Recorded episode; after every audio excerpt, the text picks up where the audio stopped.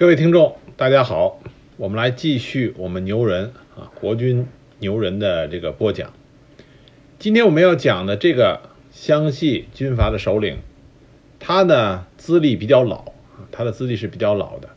他从清末就开始出现在中国的政坛之上，一直到他最后在国民政府和孙中山、蒋介石共事，啊，最后去世。他是一个资格非常老的。这个中国的一个重要的军事和政治人物，这个人就是谭延闿。谭延闿可以说是在清末民初一个非常非常特立独行的人物。他有很多的外号，啊，比如一个外号叫做“谭三法”。为什么叫谭三法呢？就说他以诗法、书法、枪法啊，称为三绝。另外呢，他还被称为“湖湘三公子”、“国民党四大书法家之一”等等称号。这个人一生呢很传奇，性格也非常的啊，非常的特立独行啊。他有很多啊奇闻异事啊，就是我们一点一点的给大家讲。谭延闿出生在一八七九年，他的父亲叫谭中林，他父亲曾经任过清朝的户部左侍郎。工部尚书、闽浙总督、四川总督、两广总督、直隶总督，可以说他的身出身啊，家世非常显赫。他的母亲呢是妾啊，谭延闿的母亲是妾，所以从小呢，谭延闿就看到他的母亲啊，吃饭的时候不能上正桌。当时这个大户人家家法非常的严严厉，他的母亲是不能上正桌的，所以从小谭延闿心中就有着对这种封建礼教非常。非常这个痛恨啊，非常痛恨。他的父亲谭中林呢，是一个非常呃有能力的地方的大员。他在两广总督任任内呢，镇压了1895年孙中山的第一次广州起义。后来他这个儿子谭延闿反而跟孙中山成了孙中山最忠实的啊信徒，这可以说是一个非常有讽刺意义的。同时，谭中林在左宗棠收复新疆的时候。也给新疆当时的新疆的军事做出了重大的支援和贡献。谭中林当时在他的任上，给新疆左宗棠的讨伐这个收复新疆，这提供了非常强大的后援啊后援，这是另话。谭延闿小时候呢聪颖好学，五岁入私塾。谭中林对他要求非常高，规定他三天就要写一篇文章，五天就要写一首诗。还要不停地练习欧阳询、颜真卿的大楷、小楷毛笔字，这是为什么后来谭延闿成为民国啊颜真卿颜氏书法楷书第一人的重要原因，就是跟他的从小的家教啊很有很大的关系。从小就没有输在起跑线上。十一岁，谭延闿学八股文学，曾以文章，他的文章曾经让当时的帝师翁同龢看过。帝师看过以后，专门写信啊给这个谭仲林，就说：“访文清见其第三子，秀发年三呃年十三，所作志意，其恒可喜，以非常之才也。”啊，就说谭延闿是非常之才，这是给谭延闿非常高的评价。一九零二年，谭延闿在长沙参加乡试，成绩是湖南第九十九名举人。一九零四年开封会试第一名，成为中国最后一个会员啊！这个我们要知道，谭延闿是中国最后一个会员。后来殿试啊，他位列二甲三十五名，后以进士朝考名列第一啊，就是朝元，授予翰林院编修职位。他中间那次殿试的考试成绩不好，这有种说法，说法是什么呢？说法是他。当时的卷子实际上答得很很好，结果送交给慈禧看的时候，慈禧一看姓谭，又是从湖南来的，马上就联想到了谭嗣同。谭嗣同是让慈禧非常不爽的一个人，于是慈禧说：“那这个姓谭的也是湖南人，不能给他好名次。”于是就把他降了级。这是一种民间的说法，并没有实据啊，没有实据。那谭延闿当时和谭嗣同、陈三立并称为湖湘三公子啊，湖湘三公子。谭延闿很年轻，就是湖南赫赫有名的立宪派。他在1907年组织了湖南宪政工会，积极推行君主立宪制。在宣统年元年1909年，就被举为湖南咨议局议长，成为湖南立宪派的首脑人物。这时候，谭延闿只有三十岁，三十岁，所以三十岁他就成为湖南咨议局的议长，所以说是年轻有为，在湖南有着非常高的名气。辛亥革命爆发，辛亥革命的时候，谭延闿毅然决然的就投入了革命党。长沙长沙光复以后，革命党人湖南都督焦达峰遭下属梅心杀害。那梅辛杀了焦达峰以后呢，他本人并没有足够的声望和资历能够当湖南的领军人物，于是他就推举了谭延闿，谭延闿就成为了湖南军政长官和湖南参议院议长。谭延闿，但是谭延闿当时很年轻，也很气盛。当时长沙光复的时候。谭延闿立刻写信给广西巡抚、福建提督啊，给这些重要的清朝官员写信，呼吁他们起事反清。他还威胁湖南籍的孙道仁，就是当时的福建的提督。他说：“你要是不革命，我就把你家的房子充公，祖坟刨平。”可见，可见当时的谭延闿啊，积极的支持革命，啊，非常的踊跃。谭延闿第一次当上主政湖南，当上湖南的督军和都督，他是由这个陈新啊推举上来的。所以有一种说法，因为他当上都督以后，又用了这个，又用了这个人，所以有一种说法就说，实际上焦达峰还有另外一个重要的革命党人陈作新两个人被叛军杀害，说说是谭延闿指使的。这个并没有具体的历史证据来证明这一点，谭延闿也对这件事情没有给自己做过澄清，因为那个时候的谭延闿他是个文人，他手里并没有兵权。第一次当上湖南总督的时候，谭延闿手中是没有兵权的，手下的将领也不把他放在眼里，私下就称他为谭婆婆。当时为了显示自己不仅不是一个简单的文人，谭延闿还故意搞过一次啊教场骑射的表演。他当时十发十中，左右开枪十发十中，令他手下的众位将领非常的惊讶。这是为什么说谭延闿枪法很啊很好？这就是当他的由来啊。说谭延闿枪法很好的由来，就是在于这件事情上。但是毕竟这些将领并不是谭延闿的看家部队啊其出身，所以谭延闿实际上是文人领兵，没有军事上的实权。但是谭延闿很聪明，谭延闿一生。很会在各个的政治势力之间夹缝中啊左右逢源啊四处叫好，这是他最擅长的。所以他还有个外号叫做混世魔王。混世魔王并不是说他有多可怕，杀了多少人。混世魔王这个外号重点是在那个“混”字。谭延闿一生混的那是如鱼得水，在各种政治势力之间混得如鱼得水。所以当时他当上了这个湖南总督以后，他马上发现。啊，国民党前途很好，于是他就在一九一二年加入了国民党，担任了湖南国民党支部长。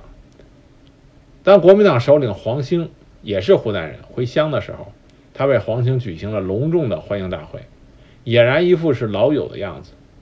但同时，谭延闿和袁世凯，当时袁世凯也组织了共和党、进步党，谭延闿和这些北洋政府，袁世凯作为。后台的这些政党也保持了密切的联系。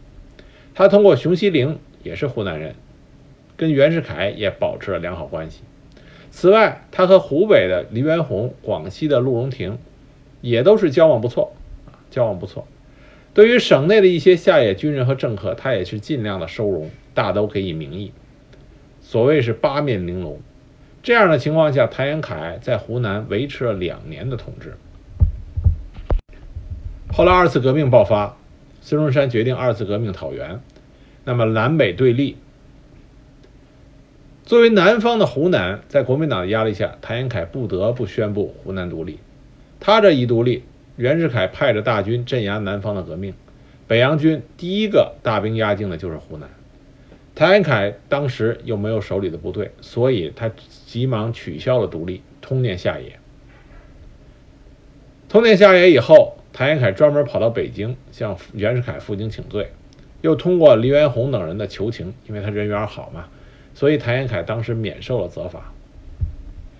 谭延闿之后接任湖南啊领军的都督位置的，就是北洋军阀汤祥明。汤祥明在主政湖南的时候，疯狂的屠杀革命党人和无辜的群众。他自己上报说他杀了一万一千多人，所以他有个外号叫汤屠户。而且他是地方长官里边支持袁世凯称帝最最啊最最得力的那个人。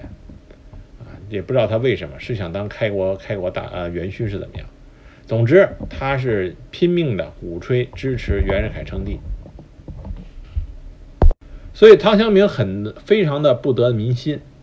那后来袁世凯称帝，另外一个湖南人蔡锷开始反袁啊，开始反袁。那么广呃南方各省啊，南方各省相继独立。护国运动蓬勃展开，这时候汤祥明作为帝制的忠实拥护者，立刻就陷于窘境。那他很快呢就被我们上一集讲到的程潜，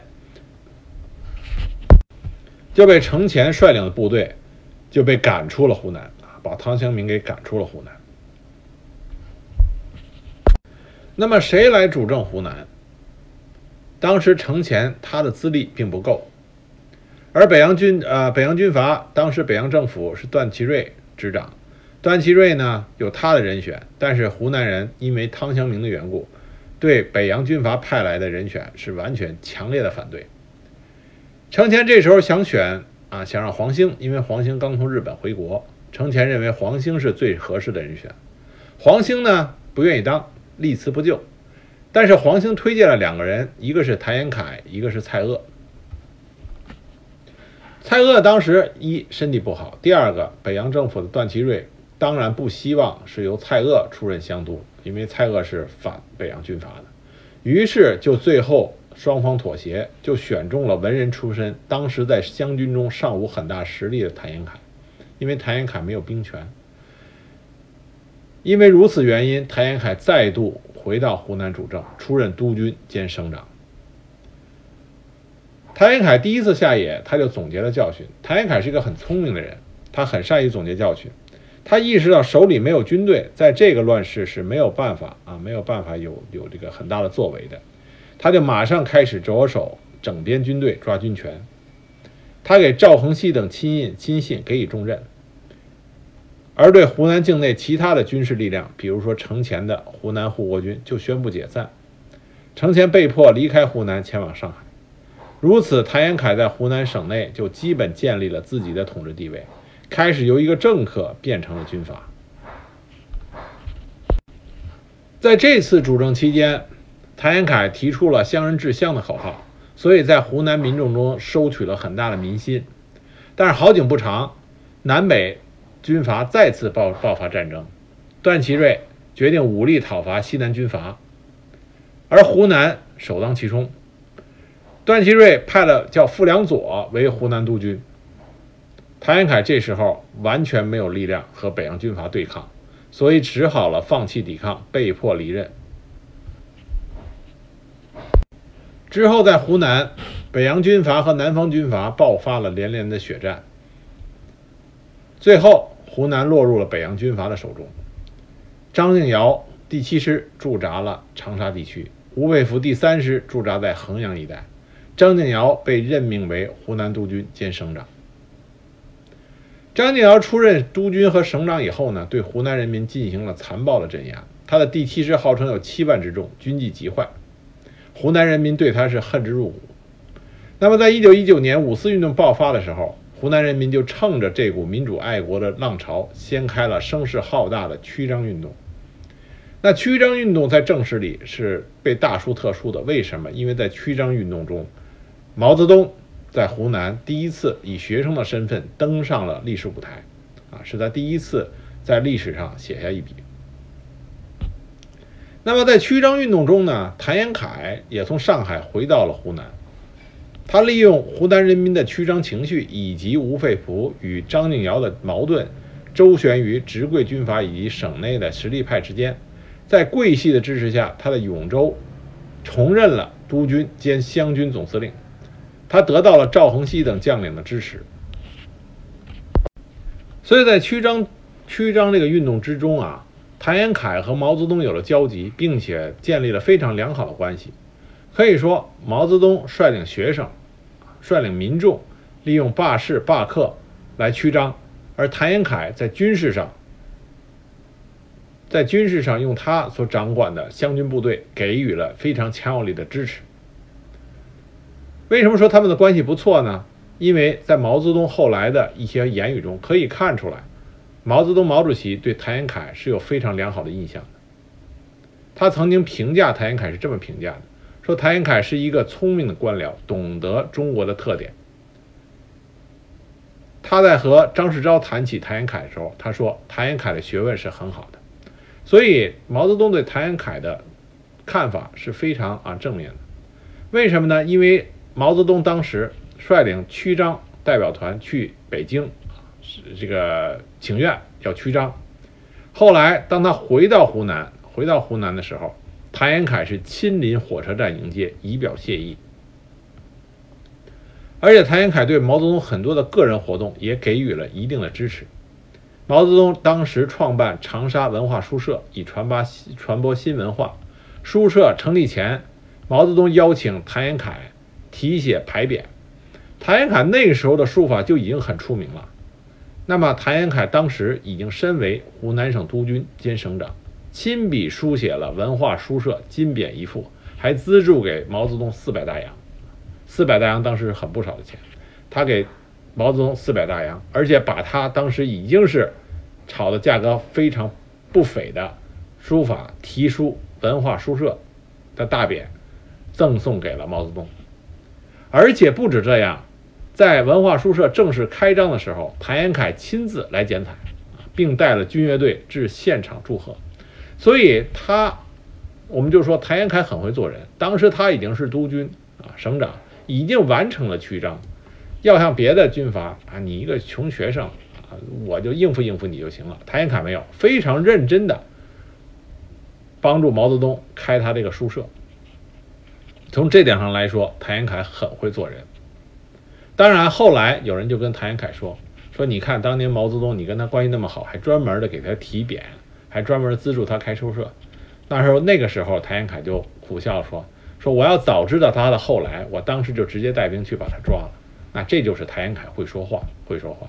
实际上那个时候他在给毛泽东去剪彩的时候，他是非常赏识毛泽东的才气的。但是在曲张之后，谭延闿和毛泽东。啊，产生了很多的这个矛盾争论。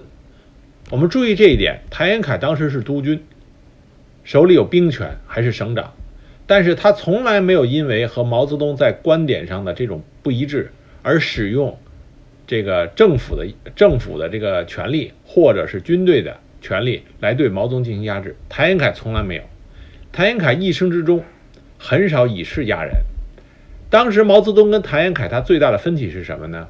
谭延闿主张乡人治乡，而毛泽东主张乡人自治，听上去很类似，实际上不同。什么点不同呢？谭延闿乡人治乡主要考虑的是地方绅士啊高层人士的这种这种利益，而毛泽东的乡人治乡考虑的是广大人民群众的利益。那谭延闿有他的考虑，因为如果真的做到乡人自治。北洋军阀政府也好，南方军阀也好，谁都不会同意的。考虑到要均衡，所以谭延闿提出的是乡人治乡。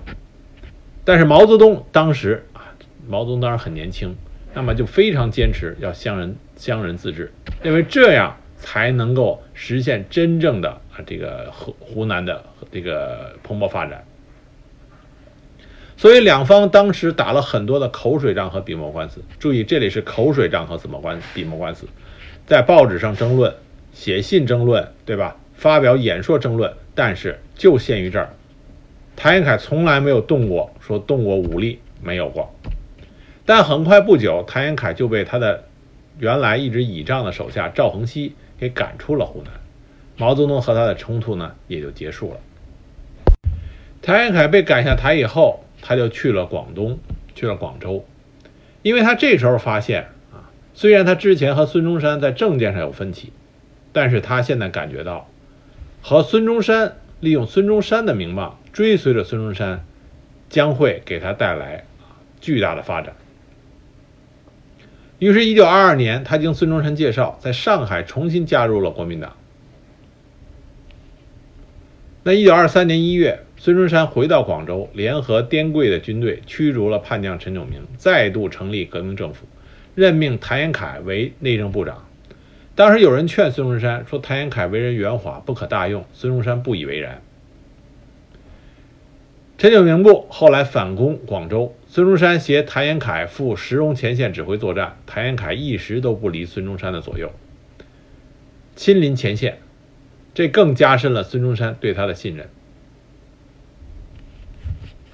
这个时候的谭延闿感觉到一定要掌握自己的军队，只有了自己的军队在自己的手里，自己才会得到重用，才会有更大的发展。很快，机会就来了，把谭延闿赶出湖南的实力军阀赵恒期、赵恒惕，他当时北赴直系军阀。赵恒惕他当时北赴直系军阀，就引起了湘军的将领，尤其是谭延闿之前系统的将领的不满，他们准备反叛赵恒惕。谭延闿得到消息以后，抓住这个机会，回到湖南讨伐赵恒惕。一九二三年六月。他指令自己的旧部湘西镇守使岳巨求在湘西宣布了独立，他的旧部纷纷响应。湘军当时有主力部队，第一师宋鹤庚，第二师卢迪平，都是谭延闿的旧部。当时两师宣布中立，实则都是倾向于谭延闿。在如此强大的武力支持之下，谭赵的战争最后。是以谭延闿的胜利而告终，但很快，但是很快，直系军阀啊，直系军当时进入湖南，作为赵匡惕的后援。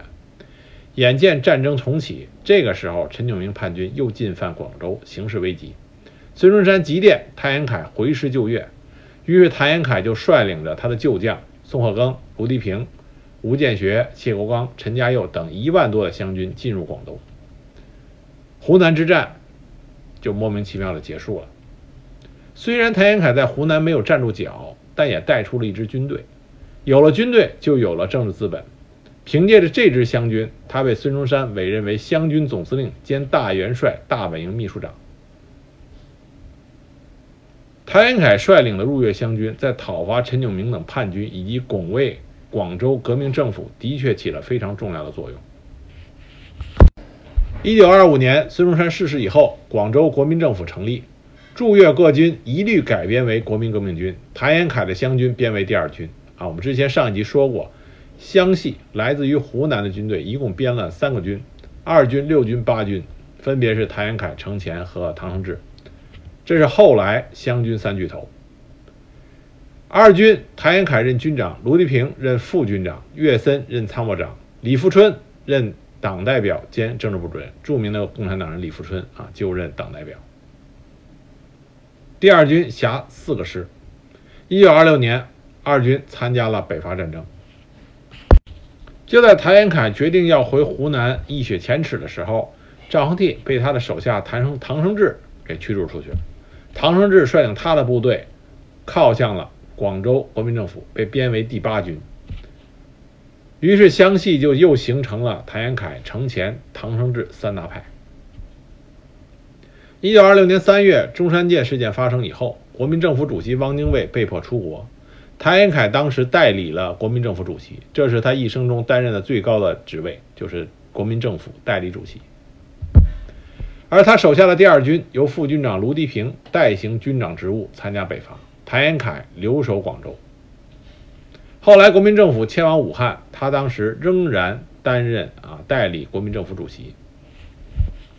这里我们要说一下，在广州期间，谭延闿和共产党的关系还是相当不错的，尤其谭延闿对湖南籍的共产党人，像毛泽东，在广州有着非常啊这个亲近的接触，经常毛泽东等人湖南湖南籍的共产党人，经常到谭延闿的住处和谭延闿啊聊天，并且向谭延闿啊反映湖南的情况。谭延闿给了这些湖南籍的共产党人非常宽容的态度，并且跟他们之间的关系很好，包括在国民党政府的一些的会议上，谭延闿都表现出对共产党的亲近之意。所以，谭延闿在革命时期第一次国共合作时期的广州是比较能够亲共和容共的。另外一个很重要的事情，就是在武汉担任国民政府主席的时候，谭延闿还专门写过密令，要程潜逮捕蒋介石。这个密令就是当时国民政府主席谭延闿下的，但后来程前没敢下手。在蒋介石叛变革命之后，谭延闿专门发过。发过电电报、通电啊，谴责蒋介石，谴责谴责谴责蒋介石啊背叛革命。但是到了一九二七年六月十日的时候，汪精卫、谭谭延闿、唐生智等人就在郑州同冯玉祥举行秘密会议，决定公开反共。七月十五日，宁汉合流，汪精卫正式公开反共，和谭延闿公开反共。九月十六日，宁汉沪三方在南京组成中央特别委员会，谭延闿任成立大会主席。啊，成立大会主席。这个时候的谭延闿已经看出来，蒋介石将成为中国将来的重要人物，甚至可以成为中国的领军人物。谭延闿在这方面，他的嗅觉是非常灵敏的，他的直觉非常好。于是，谭延闿这时候做了几件事情。从而使得他和蒋介石的关系变成了无比亲密。那么第一件事情啊，这个我们顺便还说一下谭延闿。谭延闿他的私生活就是什么呢？他的妻子，他只有一位妻子啊，为他生儿育女，但他妻子早亡。但是谭延闿对他的妻子非常的爱啊，非常爱。他妻子临终前跟谭延闿说：“我死以后，你把儿女抚养成人就可以了。”意思就是你不要再娶。谭延闿因为他妻子亡妻这句话，一直后来再也没娶过。那孙中山，孙中山很很欣赏谭延闿，专门为谭延闿做媒，想让他跟宋美龄刚刚从美国回来的宋美龄啊成亲。其实宋美龄能不能看上谭延闿呢？很难说。为什么呢？因为谭延闿他这人的确很有才，为人又风趣，号称又能吃又能玩啊，又本人又才气，书法又好。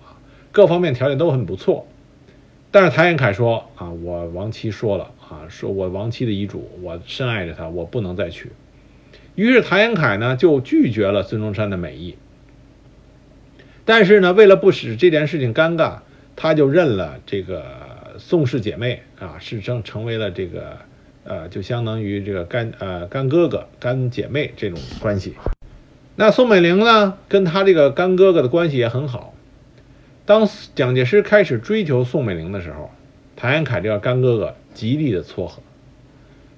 一九二七年十二月，蒋介石和宋美龄结婚，谭延闿就是证婚人，这一下子就跟蒋介石的关系就拉近了一步。再一件事儿，谭延闿把他的第二军全部交给了蒋介石，我不要兵权了，我不要兵权，军队交给你。蒋介石顿时对他另眼相看。一九二八年七月，国民党二次北伐成功，蒋介石统一了全国以后，谭延闿觉得自己如果再占着国民政府主席的高位，必然会引起蒋介石的猜疑，对己不利，所以自请辞职啊，国民政府主席我不当了，交给您蒋先生。蒋介石顿时啊觉得谭延闿非常的识时务，于是这个马上进行回报。同年十月，蒋介石立刻委任了谭延闿为行政院长。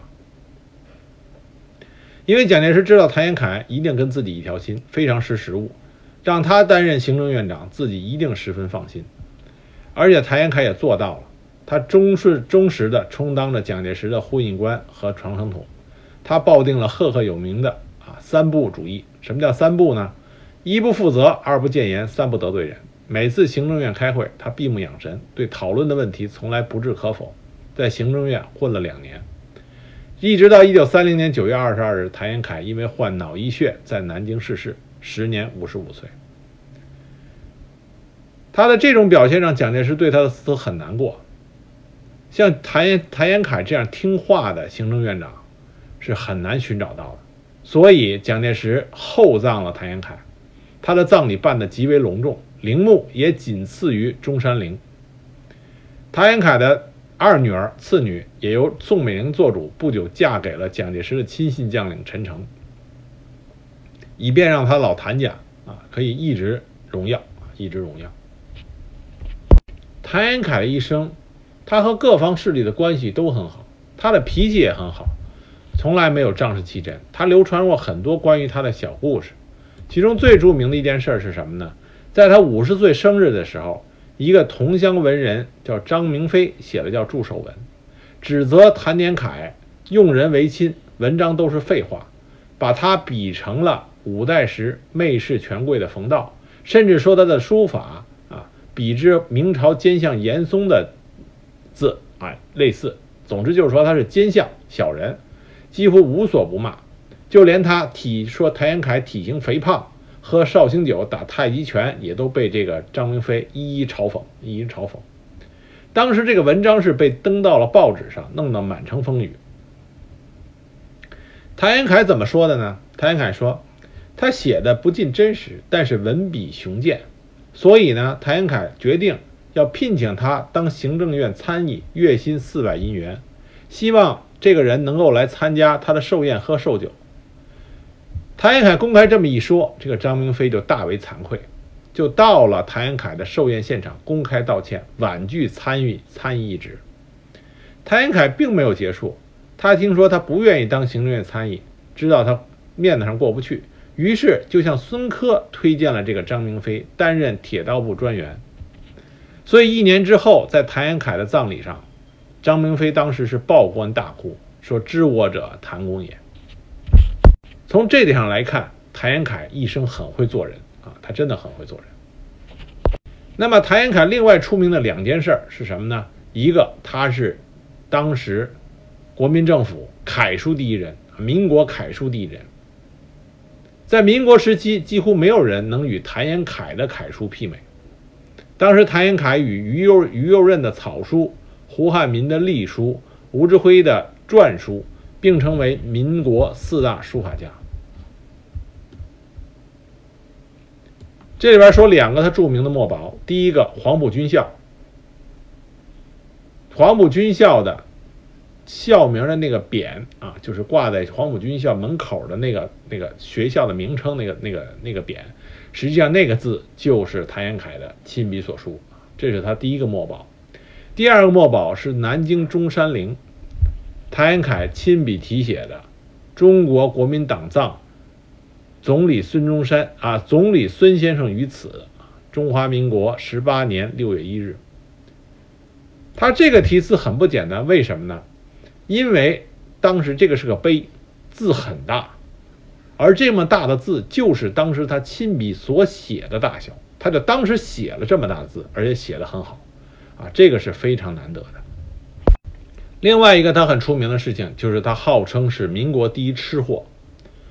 谭延凯非常好吃，对美食颇为讲究，因为他从小就出生在啊大户人家，他父亲是两广总督，所以呢，谭延凯呢尝遍了很多名菜，尤其他父亲当两广总督的时候，家中菜肴以粤菜为主，谭延凯就和他的厨子一起研究，把粤菜精致的特色融入到湘菜，因为他自己字号叫祖安。所以他所开创的这个湘菜系列叫做祖安湘菜，祖安湘菜成为湘菜中后来重要的一派啊，重要的一派。特点是原材料选取精良，刀工处理精细，烹制的技艺精湛，味道调和精准。所以谭延闿可以算是当时清末民初的一个奇人，文有文采，领过兵，打过仗，枪法准。四处逢源，各路的关系都是属于搞的是风生水起啊，情商很高，还不以势压人，还跟毛主席啊这么一个比他小那么多的湖南老乡还搞了很好的关系，所以谭延闿他一生中啊他有很多外号，其中有个外号叫做药中甘草为什么这么讲呢？因为甘草并不名贵，但素有“百药之王”之誉，因为它可以调和百药的功能。这就充分体现了谭延闿他这一生。一个字混，他能混的跟所有人的关系都很好，跟所有人的关系都很好。谭延闿最著名的一句话，作为我们这一集来讲这个奇人的结尾。谭延闿一个重要的话说：“人生的境界就是把不重要玩到极致，啊，人生的境界就是把不重要玩到极致。”这个民国第一大书法家，第一大吃货，也是来自于湖南的第一奇人，啊，非常值得我们很多人知道，并且能够记住，曾经在中国的民国清末民初的历史上有这么一个啊，这么一个特立独行的人物。